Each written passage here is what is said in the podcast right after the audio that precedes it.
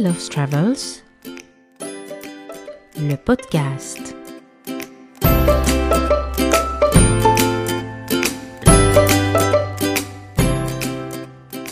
Je vais vous demander de fermer les yeux.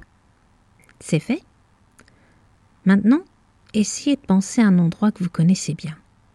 Ça peut être là où vous avez grandi, celui où vos grands-parents habitaient et où vous alliez passer le week-end, ou bien l'endroit où vous retourniez en vacances presque chaque année. Ça y est, vous l'avez? Maintenant, je vais vous demander si vous pensez bien connaître cet endroit. Bien sûr, vous avez en tête des lieux familiers. Mais êtes-vous déjà sorti de ces jalons?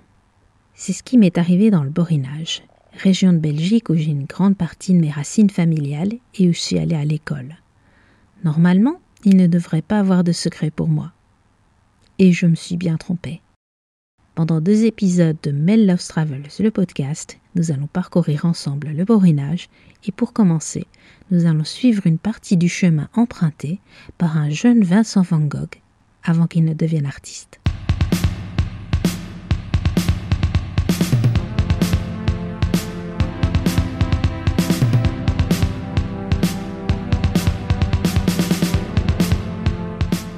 Le Borinage, c'est une région qui évoque pas mal d'images et de préjugés pour les Belges et que le reste du monde connaît à peine. Situé dans la partie médiane du Hainaut, au sud et à l'ouest de Mons, frontalier avec la France, le Borinage est connu pour ses champs de bataille et ses anciennes mines de charbon. Pendant des années, la houille extraite de son sol a fait tourner son économie et a contribué à rendre la Belgique riche, ce qui n'était pas spécialement le cas des mineurs. Depuis, les mines ont fermé, la désindustrialisation est aussi passée par là, mais jusqu'à ce jour, le borinage a du mal à se détacher de ce passé et de ses conséquences socio-économiques. À première vue, on ne peut pas dire que ce soit un coin sexy, et pourtant ces paysages souvent faits d'industrie et de terrils ont une poésie qui n'appartient qu'à lui. Ce paysage singulier, c'est sans doute ce qu'a dû découvrir Vincent Van Gogh quand il descendit du train à la gare de pâturage. Avant de devenir peintre, Van Gogh souhaitait devenir pasteur. Après des études de théologie ratées à Amsterdam, sa famille l'envoie suivre des cours à l'école protestante de Laken, à Bruxelles. Mais ça ne se passe pas bien non plus. Il laisse donc tomber les études pour devenir prédicateur laïque et demande à être envoyé en mission dans le Borinage, dont il avait lu une description dans un livre. Son but apporter le message de Dieu à une population ouvrière dont il se sent proche mais j'en ai déjà plus ou moins parlé lors de ma visite à la maison Van Gogh de Quem, si vous vous souvenez, lors de mon premier épisode. Et c'est devant cette fameuse gare de pâturage que commence la visite avec Philippe de Peuit, spécialiste passionné de Van Gogh et qui sera mon guide. Philippe est flamand et il s'est installé dans le Borinage par amour. Il s'est très vite attaché à sa nouvelle région et il devient guide. Il crée donc Borigine, une petite agence spécialisée en visite de patrimoine industriel et surtout dans le parcours de Vincent Van Gogh.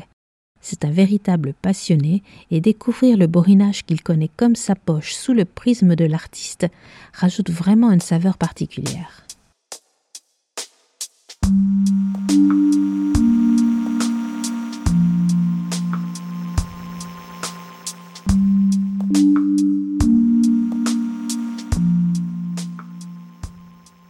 Voilà, donc ici, on est à l'ancienne gare de pâturage qui est curieusement située sur Carnion. Hein. Mais comme il y a déjà une gare de Carnion de l'autre côté, euh, a, ici ils ont appelé pâturage euh, parce qu'elle est près du village de pâturage. Mais quand Vincent Van Gogh est arrivé euh, en décembre 1878, hein, il, était, suivait des études en théologie à Laken, mais lui trouvait que toute cette théorie là, sur latin, ça n'existe, ça n'était vraiment ça servait à rien en fait, ça n'aidait pas les gens dans le besoin. Il avait lu un texte sur le borinage dans un livre géographie qu'il avait trouvé. Et euh, donc il a dit que c'est là qu'il voulait aller, ça l'appelait, il voulait venir aider les personnes mm, qui vivaient dans le besoin ici, hein, qui travaillaient très très dur. Et il s'est fait que là-bas à pâturage aussi, euh, à Laken aussi, il y avait un jeune homme qui était de pâturage. C'était le fils d'un colporteur qui habitait la rue de l'église à Pâturage. Euh, et c'est ainsi, quelque part, il a pris le train. il est arrivé, donc c'est ici qu'il est descendu du train et qu'il a été accueilli par le pasteur Bont, qui était pasteur à Petit Wam. Non, pas à Pavarkini, je raconte des bêtises, à Pavarkini. Et euh, il a donc, pendant une semaine, il a logé chez ce colporteur euh, Van der Hagen, ici à Pâturage. Donc, euh, là-bas, donc, il a assisté à quelques lectures de la Bible. Il a visité déjà quelques quelques personnes de familles protestantes, un peu des malades, etc. Mais donc c'est vraiment ici hein, qu'il a mis pied à terre, disons, dans le borinage. Si c'était l'ancien pape Jean-Paul II, il se serait agenouillé, il serait donné un bisou au sol, etc. Et la gare, en fait, elle, est encore très intéressante aujourd'hui. Elle a été construite vers 1870, donc elle était toute nouvelle quand Van Gogh est arrivé. C'est un style de renaissance flamand. On voit les petites... Euh, les, pignons en, escalier comme ça. Et heureusement, elle a été très très bien conservée. Avec ici, donc il y avait le bâtiment où il y avait les guichets, etc. La salle n'est pas perdue. Et dans le fond, il y a encore un bâtiment qui était euh, pour la gare de marchandises. Il qu'il y a aussi eu un moment un petit hôtel ici dans la maison à droite, donc c'était quand même une gare assez importante. Même au départ, elle était construite principalement pour le transport du charbon, pour l'industrie. Euh, il y a quand même aussi des trains passagers qui sont passés ici. Et aujourd'hui, euh, les gens peuvent facilement suivre quelque part le chemin que Van Gogh a pris de Mons pour venir jusqu'ici, puisque maintenant il y a la Ravel hein, qui, passe sur les anciens voies de chemin de fer. On voit d'ailleurs, il y avait juste un cycliste qui traversait, euh, voilà même un autre, donc on voit qu'il y a quand même un peu de passage dessus. Hein.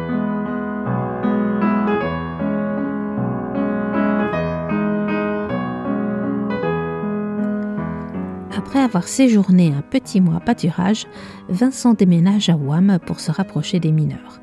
La première rencontre avec son souvenir est un buste qui trône place Saint-Pierre, à Wam justement. Le sculpteur qui l'a réalisé n'est pas n'importe qui. Ossip Zatkin est un spécialiste de l'hommage à ce peintre puisqu'il a sculpté deux autres monuments, un à Auvers-sur-Oise et un à Saint-Rémy de Provence, deux villes marquées par Van Gogh. En tant que prédicateur, l'une des tâches de Van Gogh était la lecture de la Bible à ses ouailles. Un des lieux de rencontre de la communauté protestante à Wam était un salon de danse appelé Salon du bébé.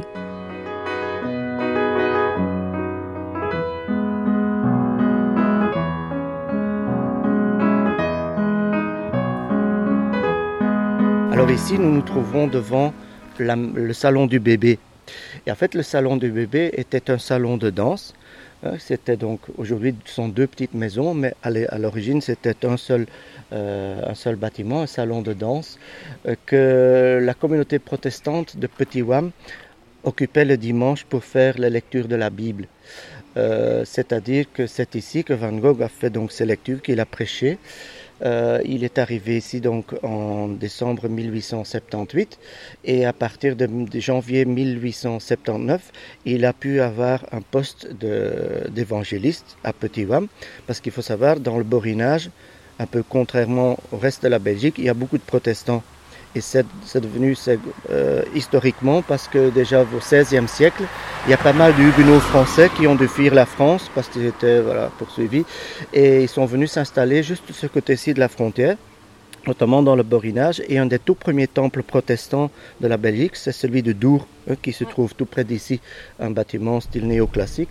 Euh, et puis, euh, bon, ces communautés ont grandi un petit peu. Et aujourd'hui encore, il y a pas mal de communautés protestantes dans le Borinage. Ce sont des communautés très, euh, très actives, en fait, hein, qui ont des formations de jeunes, des activités pour les, jeunes, etc. Euh, ce sont des communautés qui, qui, tiennent vraiment très bien ensemble. Mais donc, trois temples officiels, donc quand même, ça montre que c'est très, très actif. Mais à l'époque, donc, il n'y avait pas encore vraiment d'église, de temple à Petit Wam.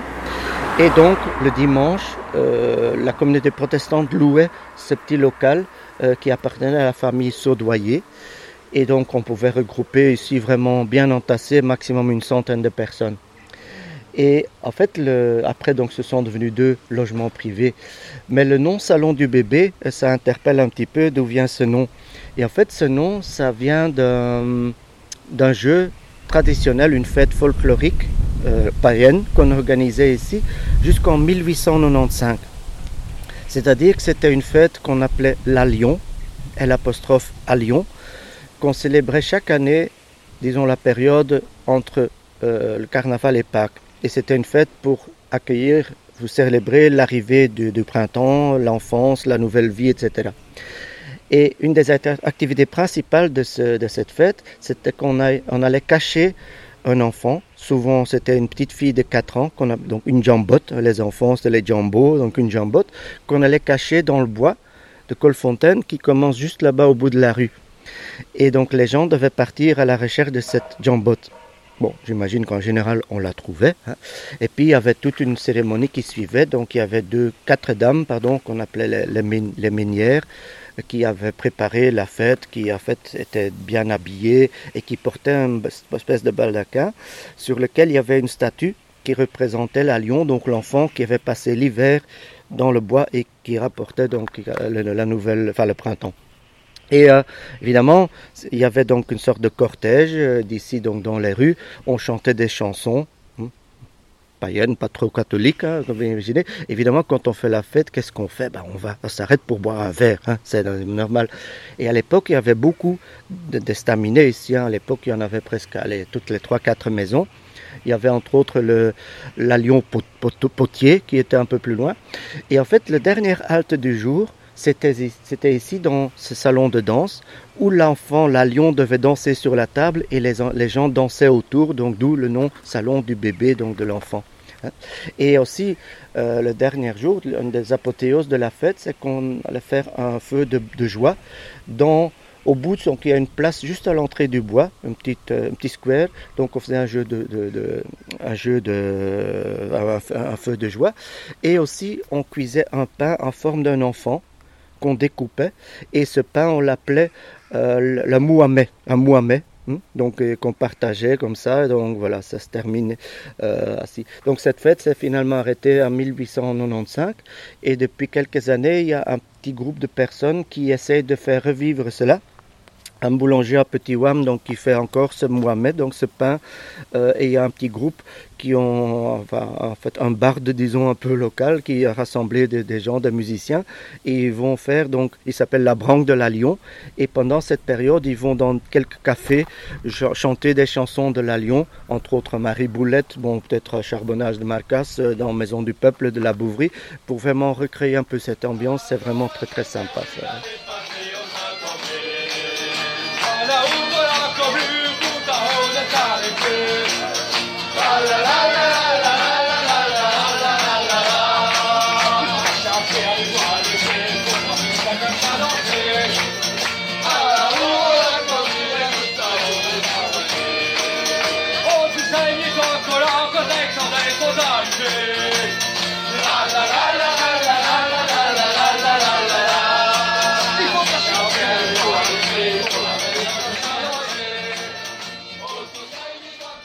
M'emmène ensuite à l'école Busio se trouve une fresque street art représentant Van Gogh par l'artiste Morganico. C'est là qu'il va me raconter une anecdote qui est plutôt savoureuse, puisque l'autre célébrité qui est venue dans le borinage, mais bien plus tard, n'est autre que Kirk Douglas. En 1955, c'est le branle-bas de combat dans le borinage, car une équipe de réalisateurs va venir c'est Vincente Minelli qui débarque dans la région. La raison, c'est pour tourner un film sur la vie de Vincent Van Gogh, dans les lieux réels. Ce qui est plutôt révolutionnaire pour un film hollywoodien traditionnellement tourné en studio. Kurt Glass investissera corps durant le tournage de Lust for Life, la vie passionnée de Vincent Van Gogh il faut que vous imaginez un peu le tintouin lorsque toute cette équipe venue de l'usine à rêve a débarqué dans une région ouvrière au beau milieu des années 50. Les habitants seront d'ailleurs mis à contribution pour jouer les figurants, et ceux qui étaient jeunes à l'époque s'en souviennent avec une lueur de fierté dans l'œil. En 2017, les élèves de sixième primaire de l'école communale vont d'ailleurs recevoir une jolie surprise. Leur institutrice avait envoyé à Kirk Douglas une bande dessinée sur la vie de Vincent, réalisée par les élèves, une BD qui leur sera retournée, dédicacée par l'acteur qui venait de fêter ses 100 ans. Alors, donc il y a eu en 1955, il y a donc eu une équipe euh, de Goldwyn Mayer qui est venue sur place hein, pour le tournage du film Lust for Life, euh, La vie passionnée de Vincent Van Gogh, un film de Vincente Minelli. C'était en fait un des premiers films, ou le premier film hollywoodien qui a été tourné entièrement hors studio, parce que Minelli, il voulait vraiment, surtout par rapport à Van Gogh, que les couleurs correspondent aux couleurs réelles. Alors, euh, il y a donc le début du film se passe dans le Borinage. Kirk Douglas jouait le rôle de Vincent Van Gogh. Et donc, en octobre 1855, euh, il y a donc cette équipe qui est venue pour deux semaines. Et pour le tournage, ils avaient besoin de beaucoup de, figurants. Et il y a beaucoup de gens des environs, euh, des adultes, mais des enfants aussi, hein, qui ont participé. Et en 2014, dans le cadre de Mons 2015, il y a eu une docu-fiction qui a été tournée justement sur le tournage du film. Ça s'appelle Hollywood au pied du terril.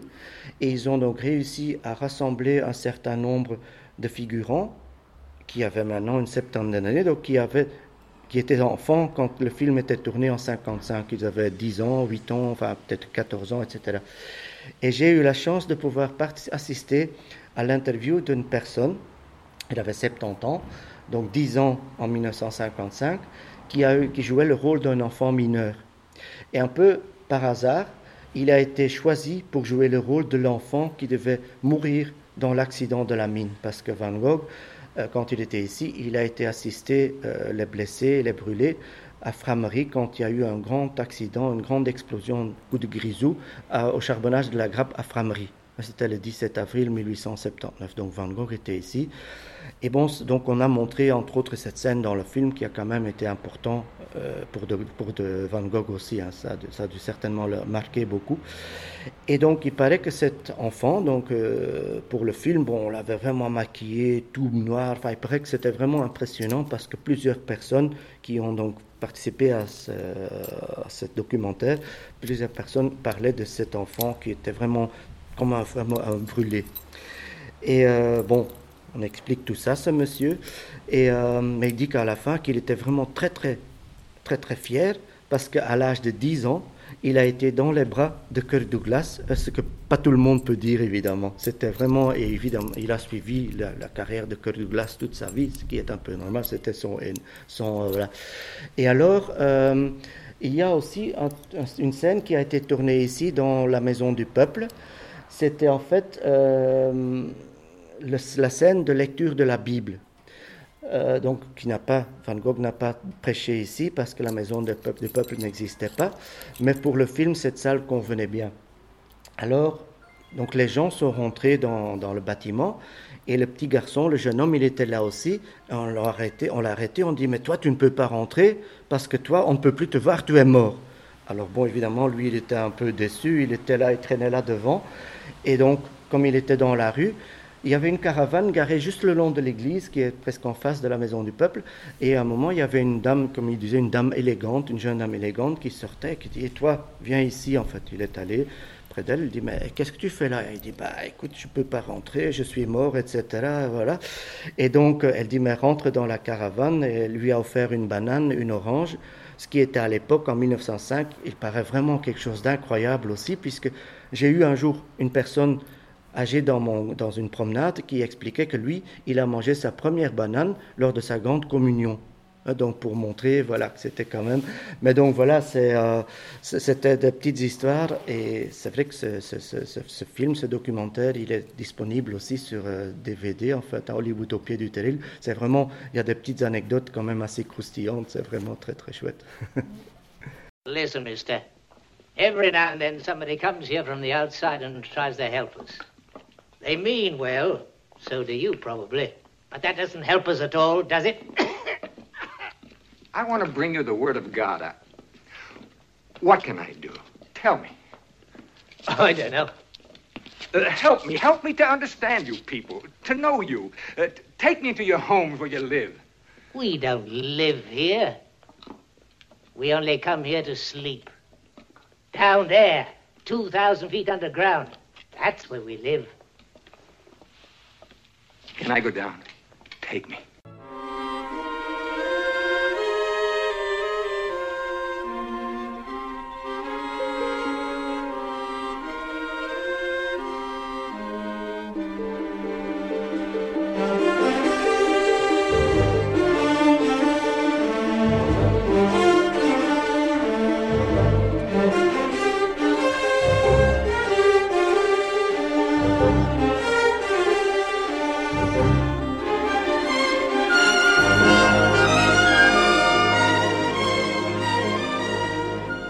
Prochaine étape dans notre parcours, c'est celle de la maison Van Gogh à Wam. Vincent y a séjourné pendant plusieurs mois. Pendant des années, cette maison à la façade rose délavée fut laissée à l'abandon, mais elle fut restaurée en 2015 et montre à présent une belle robe rouge vif. Ce n'est pas un musée à proprement parler, mais plutôt un centre d'information. On y trouve des anecdotes sur la vie de Vincent à cette époque, notamment issues de ses lettres à son frère Théo, quelques reproductions de dessins, mais aussi des éléments qui replacent la maison dans son époque, comme son vieux puits ou le petit lit à l'étage qui donne une idée de comment Vincent avait pu être logé. Apparemment, la maison peut aussi servir de résidence d'artiste. Voilà, donc ici on est devant la maison Van Gogh actuellement, qui était la maison, c'était une petite euh, fermette qui était occupée par une famille protestante, donc Jean-Baptiste Denis, et euh, son épouse s'appelait euh, Estelle Fievé. Et donc quand Van Gogh a eu sa mission comme évangéliste à Petit Wam, il avait en fait un contrat à l'essai pour six mois, puisqu'il n'était pas vraiment pasteur, mais on cherchait un peu un pasteur, mais on lui a dit, allez, il est de bonne maison, son père, son grand-père était pasteur, et bon voilà, euh, pourquoi pas donner une chance? Alors il, a eu ce contrat à l'essai, et donc il a trouvé refuge chez cette famille Denis, dans la maison, euh, qui était à l'époque une des maisons les plus jolies du coin. Mais Van Gogh voulait vraiment être comme les mineurs parce qu'il avait vite compris s'il voulait être accepté par cette population ouvrière qu'il ne pouvait pas du tout les aborder, approcher de façon dominante. En fait, les, mineurs, ils étaient assez allergiques à tout ce qui est patronat, etc. Alors, euh, il, vraiment, il voulait vraiment vivre comme eux. Hein. il donnait sa nourriture, il donnait ses vêtements, il, lui-même, il se s'habiller avec des, des chiffons, qu'il a, des vêtements qu'il avait fabriqués lui-même avec des matériaux de fortune. Et euh, comme il voulait être vraiment comme les mineurs, il se noircissait le visage. Et selon un témoignage qui est dans le livre de Louis Perrard sur, Van Gogh, Van Gogh aurait souvent été plus noir que les mineurs. Hein. Et à un moment, le fait d'habiter dans une maison assez jolie, dans une fermette assez jolie, ça n'allait pas pour lui. Parce qu'en fait, lui, il trouvait que ce n'était pas normal que lui puisse vivre dans le luxe alors que les mineurs autour de lui vivaient dans des petites cabanes en fait en pauvreté. Alors Van Gogh est parti de cette maison ici. Hein. il trouvait que c'était trop confortable et en fait il a loué une espèce de cabane près de son salon du bébé, donc dans la rue du Bois, près du Bois. La maison n'existe plus en fait, cette cabane. Mais donc il vivait là. Mais il paraît qu'il se laissait complètement aller, il ne se lavait plus, il dormait par terre, il ne se nourrissait presque plus, à tel point que souvent il devait aller mendier lui-même chez les commerçants, hein, donc il y a des témoignages où il allait dans des, épiceries demander quelque chose à manger en échange d'un portrait, parce qu'il faisait déjà des croquis, des, dessins, même s'il n'était pas encore artiste. Et, euh, mais en fait, euh, ça a commencé à inquiéter certaines personnes, notamment euh, le monsieur Van der Hagen, chez qui il avait logé avant. Et comme lui, d'origine flamande, il écrivait en néerlandais, et il a écrit une lettre aux parents de Vincent en disant qu'il s'inquiétait pour Vincent, pour sa santé, parce que voilà, il ne se soignait plus et voilà. Du coup, c'était en janvier 1879, hein, donc c'était vraiment tout au début que ça tournait déjà pas bien. Et il y a donc le père de Vincent qui est venu dans le borinage, aussi encore fin janvier, début février 1879, pour essayer de raisonner Vincent, et il a réussi à le convaincre à retourner chez les Denis. Mais Vincent écrit lui-même dans, sa, dans une lettre à son frère Théo que, en fait, il, a quand même gardé cette petite maisonnette, enfin cette petite, euh, cette petite cabane, pour comme atelier, il avait accroché quelques dessins au mur, etc. Et sans doute qu'il y travaillait aussi. Parce que quelque part, lui, il était plus chez lui dans la vallée, donc près de, près de son temple, près du salon du bébé, où il était vraiment proche des mineurs, hein, plutôt que d'être dans la maison Van Gogh. Mais par rapport à cette petite maison aussi, la dame dont j'ai l'interview racontait que Estelle Fievé, l'épouse de Jean-Baptiste Denis, c'était une cousine à sa grand-mère, je crois. Et en fait, elle racontait que quand Vincent, monsieur Vincent était là, dans la maison, il avait des grandes feuilles de papier et tous les jours, il prenait en fait un morceau de bois dans le feu qu'il utilisait comme fusain pour faire des, dessins. En fait, comme elle disait, il faisait des bonhommes.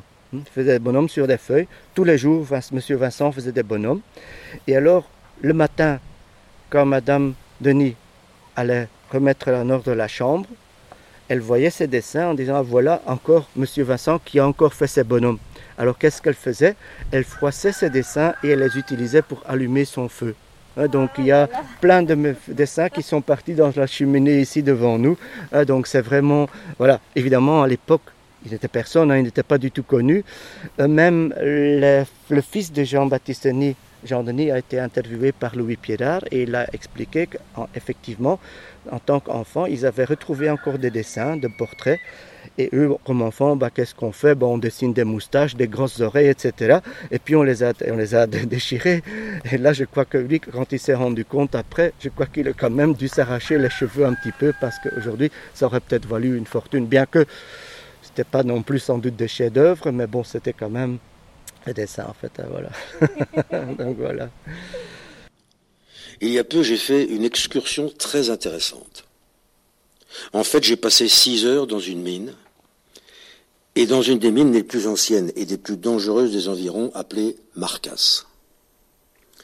Cette mine a mauvaise réputation parce que beaucoup y meurent, soit en descendant, soit en remontant, par asphyxie ou par explosion de gaz, ou bien à cause de l'eau dans le sol ou de l'effondrement de vieilles galeries, etc., etc., etc.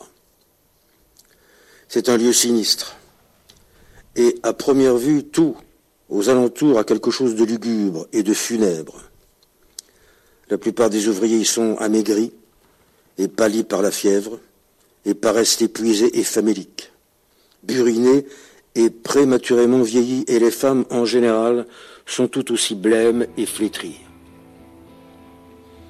La mine est entourée de misérables maisons de mineurs, avec quelques arbres morts, complètement noircis par la fumée, et des haies d'épines, des tas de fumier et de cendres, des montagnes de charbon inutilisables, etc., etc. Maris en ferait un beau tableau. Tout à l'heure, j'essaierai d'en faire un croquis afin de t'en donner une idée.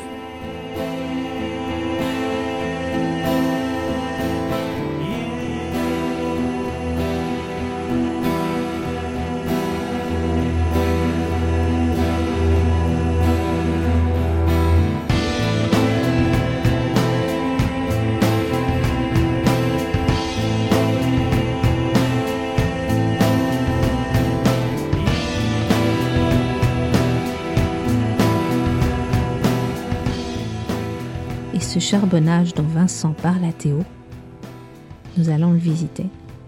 Il se trouve à Petit Wam et c'est un endroit extraordinaire. Marcas, c'est à la fois un terril où la nature a repris ses droits, et c'est d'ailleurs une réserve, mais ce sont aussi les ruines du charbonnage qui sont la propriété de Nadine Gravis et Ricardo Barberio.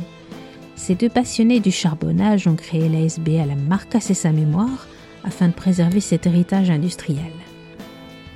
On entre via une petite grille et la première chose que je remarque, c'est une statuette de Sainte Barbe, la patronne des mineurs. Dès le départ, on signale à quel point le métier était dangereux par une stèle à la mémoire de ceux qui ont péri dans le fond lors du dernier coup de grisou de 1953. Les ruines du charbonnage sont-elles très impressionnantes? Le bâtiment devait être superbe au temps de sa splendeur. C'est vraiment difficile de concevoir qu'on l'ait laissé se détériorer à ce point, mais ça lui donne un petit côté mystérieux et romantique. On dirait presque les ruines d'une cathédrale. Dans la cour, un cheval blanc broute, étrange contraste avec les ruines qui l'entourent. Le bâtiment des bureaux du charbonnage, lui, est intact, et c'est là que Nadine et Ricardo ont construit une chouette buvette leur but est de préserver la mémoire du lieu, d'en faire un centre culturel, voire un gîte ou une résidence artiste. Un projet titanesque porteur de sens, mais à l'avenir incertain. Nadine nous en parle d'ailleurs. Donc en 93, on a acheté le site. Et en 94, on a eu la visite euh, du National Geographic, Madame Livingstone, qui a nous expliqué que Vincent Van Gogh était venu au charbonnage de Marcas et était descendu dans le puits de mine de Marcas. Donc c'est comme ça qu'on s'est dit, ben, au départ on voulait faire une ferme d'animation et on voulait rallier Vincent Van Gogh avec notre ferme d'animation. Euh, le site, il faut le savoir que le site au départ était voué à la démolition parce que c'était un, un promoteur immobilier qui avait racheté le site de Peine et lui, il voulait tout raser et faire des lotissements. Donc, euh, après, comme il n'a pas eu l'autorisation puisqu'on est en zone verte, donc de ce fait, euh, je vais dire quelque part, on est un peu les sauveurs du site. Et euh, donc, on s'est dit, bon, on va essayer de faire quelque chose, comme on a su la, fameuse histoire de Vincent Van Gogh. Après, bon, euh, la région Wallonne a dit ben, commencez de vous-même, on verra le sérieux de ce que vous voulez faire. Et par rapport à ça, on verra si vous pouvez avoir, pardon, avoir euh, des, comment, des fonds par rapport au phasing out à ce moment-là. Malheureusement, euh, après, les lois ont changé. Nous autres, on a traîné un petit peu parce que, bon, c'était pas évident. On n'était qu'à deux et commencer, comme on dit, avec dans le borinage, avec une scoop et une bourrette, c'est pas évident. D'ailleurs, on, on, dit Vincent était un petit peu fou, mais on nous a pris quand même pour des fous aussi. Euh, donc euh, voilà. Après, on a continué.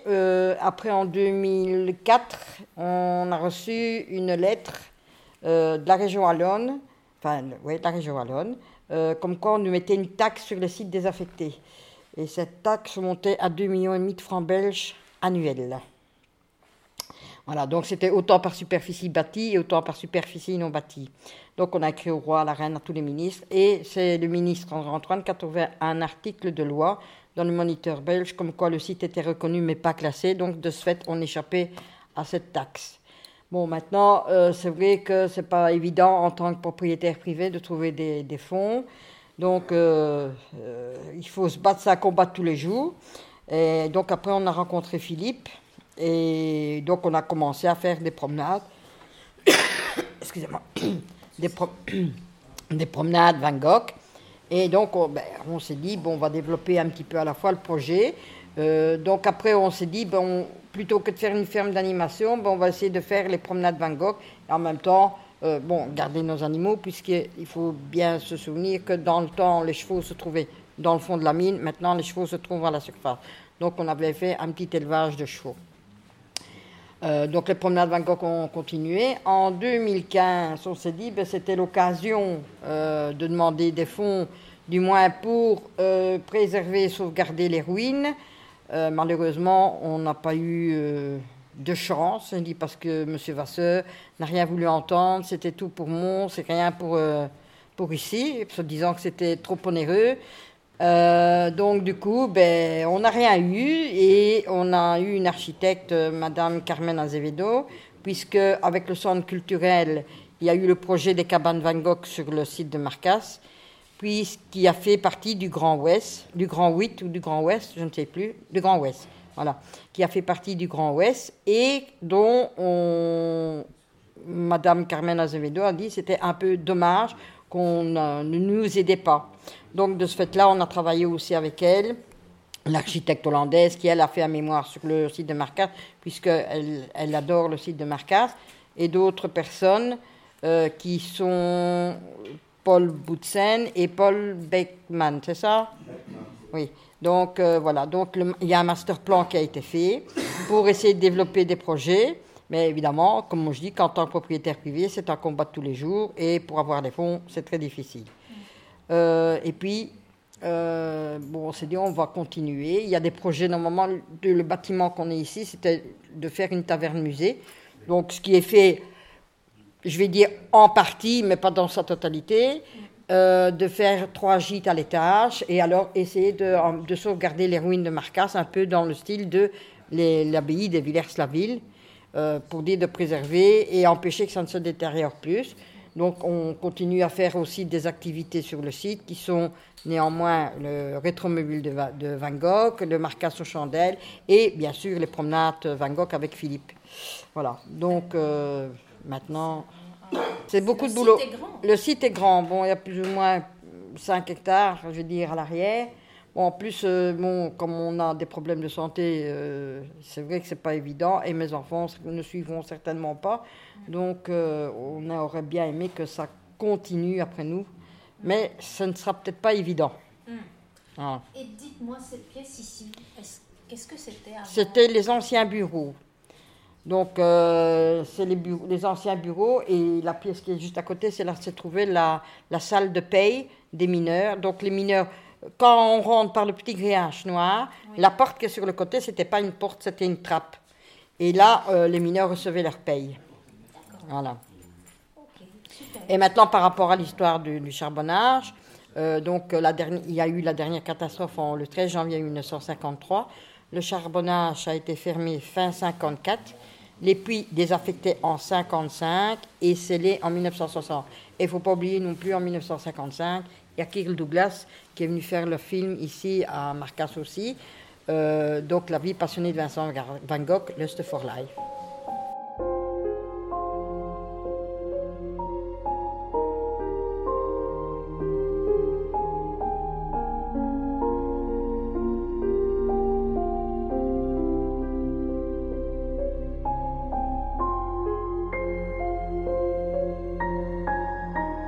Mais il y a aussi une petite anecdote. J'ai en fait un témoignage d'une dame protestante euh, qui a toujours vécu ici et elle a été élevée par ses grands-parents. Et ses grands-parents faisaient partie de la petite communauté protestante qui ont connu Van Gogh. Et elle expliquait que ses grands-parents disaient toujours que ses, grands-parents disaient que, pour eux, Monsieur Vincent, comme ils l'appelaient, hein, Van Gogh, c'était trop difficile pour les Borins, hein, donc Monsieur Vincent était un ange, comme un ange envoyé par le Seigneur parce que ça leur faisait tellement bien qu'il était vraiment proche d'eux, il soignait les malades, il allait chez eux, il essayait de les aider, il était vraiment comme un égal en fait, il ne se préoccupait pas du tout de son bien-être à lui, lui il se donnait à fond comme en fait le Christ lui avait montré en fait, donc c'était vraiment ça son but. Et donc ça lui faisait vraiment très très très, bien. Mais il faut savoir que les protestants étaient quand même aussi une minorité. Hein même toujours maintenant, c'était une minorité. Donc, à l'époque, entre les catholiques et les protestants, c'était pas le grand amour. Hein. Et puis, en fait, on voit leur pasteur là, hein, que les gens, c'est le pasteur qui se promène en chiffon, hein, le visage noirci, peut-être parfois à pieds nus, qui ne se nourrit presque plus. Il trouvait qu'il manquait peut-être une case à ce titre-là, et les gens commençaient à l'appeler El Sceau del Beau, le sceau du bois, le fou du bois. Et imaginez que ça a fait un peu, évidemment, les gens commençaient à se moquer de lui. Et aussi, par la suite, les protestants aussi, parce qu'on allait dire, oui, vous allez écouter ce saut-là, qu'est-ce que... Hein, et donc, à un moment, ça a posé problème, euh, ce qui fait qu'à la fin euh, de, sa, de sa mission, donc fin juin 1879, le contrat de Vincent n'a pas été renouvelé. Hein, en fait, il a été licencié, euh, ce qui, que Vincent ne comprenait pas du tout, puisque lui, il s'était donné à fond, il avait suivi l'exemple de Christ, et comme remerciement, hein, il est remercié, donc il était un peu peut-être trop dans son histoire, en fait, un peu, euh, oui, trop, euh, comment dire ça, oui, un peu, trop à fond, un peu extrémiste peut-être, hein, voilà. Et à ce moment-là, c'était le grand problème pour la famille de Van Gogh aussi, puisqu'il faut imaginer pour les parents, Hein, le père avait poussé un petit peu, sans doute pour trouver une place ici. Et puis en fait, leur fils qui, voilà, qui est renvoyé. Et en fait, le père de Van Gogh, Theodorus Van Gogh, ne savait plus du tout quoi faire de son fils. Il avait imaginé, il avait vraiment pensé le faire interner dans un asile psychiatrique à Hill. Hein. Donc vous imaginez, donc voilà, mais une sœur disait qu'il ferait peut-être mieux de devenir euh, boulanger ou quelque chose comme ça, travailler avec les mains. Évidemment, Vincent, bon, ça, ça ne l'est pas du tout. Et il a réagi contre ça. Il se sentait comme un chien battu, exclu par la famille. Et donc voilà, pendant un an, il n'y a plus de contact entre Vincent et sa famille, hein, au moins pas directement. Et Vincent est resté encore pendant 14 mois à Quem, où il a passé, traversé une période vraiment de dépression. Il y a une lettre euh, où il décrit son état d'âme. C'est une lettre qu'il a écrite une année plus tard à son frère Théo. Et finalement, c'est là aussi qu'il a un moment eu le déclic pour décider de devenir artiste. Et c'est à partir de là qu'il a donc commencé à apprendre à dessiner. On est donc déjà octobre 1880.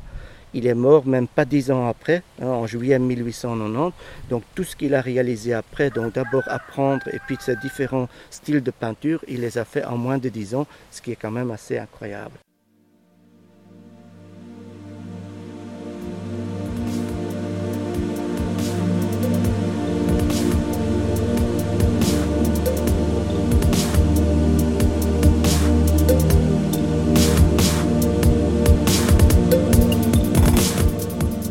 Papoter, c'est bien, mais ça donne faim et soif. Et la spécialité que l'on offre dans le coin lorsque l'on reçoit les invités, c'est le pagnon borin, une tarte au sucre qu'on dévore avec du café. Sauf que nous, nous allons l'accompagner avec une nuit étoilée, une bière dédiée à Vincent, avec une robe rousse tout aussi flamboyante que les cheveux du peintre hollandais. Et euh, si vous la cherchez, ben, cette bière a été brassée par la brasserie des Rocs. En même temps, si jamais vous avez un petit creux et que vous trouvez Ouam, sur la place Saint-Pierre, quasi opposé au buste de Vincent Van Gogh, vous trouverez le Super Mercato, qui est une espèce de concept store qui est un mélange entre l'épicerie fine, euh, le service traiteur, mais aussi le petit bar italien, puisque euh, dans ce coin de Belgique, les euh, immigrés italiens sont venus nombreux pour travailler dans les mines et donc ils ont également une descendance nombreuse. Donc l'Italie et ses produits ont une grande place dans le cœur des Borins. Donc vous pourrez trouver tout ce que vous voulez pour vous faire un petit sandwich et boire un vrai bon café italien ou un bon verre de vin. Vous allez voir, la sélection est assez impressionnante. C'est un endroit que je vous recommande. Avant que nous ayons eu le temps de nous en rendre compte, la matinée est déjà écoulée, les estomacs crient famine et il est temps de prendre congé de Philippe et de l'âme de Vincent. Je tiens d'ailleurs à remercier Philippe mais également Nadine et Ricardo pour leur accueil au charbonnage de Marcas. Mes remerciements vont également à Visiteno, l'office de tourisme de la province du Hainaut, qui m'a invité à venir découvrir ce joli coin de sa province. Si vous aussi vous voulez visiter le Borinage en compagnie de Philippe, soit poursuivre les traces de Vincent Van Gogh, soit dans une optique de visiter des sites post-industriels, vous pouvez contacter Philippe via son blog vangoghborinage.canalblog.com ou alors vous pouvez également le contacter sur sa page Facebook, vous allez sur le moteur de recherche et vous tapez Borigine, B-O-R-I-G-I-N-E-S, et vous trouverez sa page. Même chose pour le charbonnage de Marcas, vous tapez dans le moteur de recherche de Facebook Marcas et sa mémoire, et vous tomberez sur euh, la page de Nadine et Ricardo. Sachez que si vous faites une visite guidée en compagnie de Philippe, eh bien le charbonnage de Marcas, il sera sur l'itinéraire. Si vous êtes un amateur de vélo, de marche à pied ou de balade à cheval, sachez qu'il existe un Ravel qui traverse tout le borinage, le Ravel 98 qui part de Mons, euh, qui va jusqu'au Honnel, et notamment euh, le Ravel passe à côté du charbonnage de Marcas. Pour ceux qui ne savent pas ce que sont les Ravels, c'est un réseau de voies exclusivement dédié aux mobilités lentes. Du côté de Visite Mons, qui est l'office du tourisme de la ville de Mons et de sa région, ils offrent un pass Van Gogh qui coûte 8 euros et sont compris dedans le prix des visites aux deux maisons Van Gogh, donc celle de Quem et celle de Petit Wam, mais également une entrée pour l'artothèque où sont conservés des originaux de Vincent Van Gogh, mais également le prix d'une location de vélo pour aller découvrir tous ces sites. Sur le site de Visite Mons, vous trouverez également deux circuits à faire à vélo. Un grand circuit de 48 km avec arrivée et départ de Mons, où vous pourrez découvrir mais la totale des sites qui ont été fréquentés par, euh, par Vincent Van Gogh, ou un circuit plus petit qui couvre ce que nous avons vu dans cet épisode euh, avec arrivée et départ à Wam. Si vous avez aimé cet épisode, n'hésitez pas à le liker, à le partager, à m'envoyer vos commentaires. Et puis euh, pourquoi pas aussi euh, envoyer un petit like euh, sur votre application podcast préférée, ça fait toujours plaisir. quant à nous, on se retrouve très très bientôt dans le prochain épisode, donc la suite de ces aventures dans le borinage, où on parlera d'un château invisible, de plaisir houblonné, mais également on va voir que même dans le plat pays, il existe des hauts pays. À bientôt!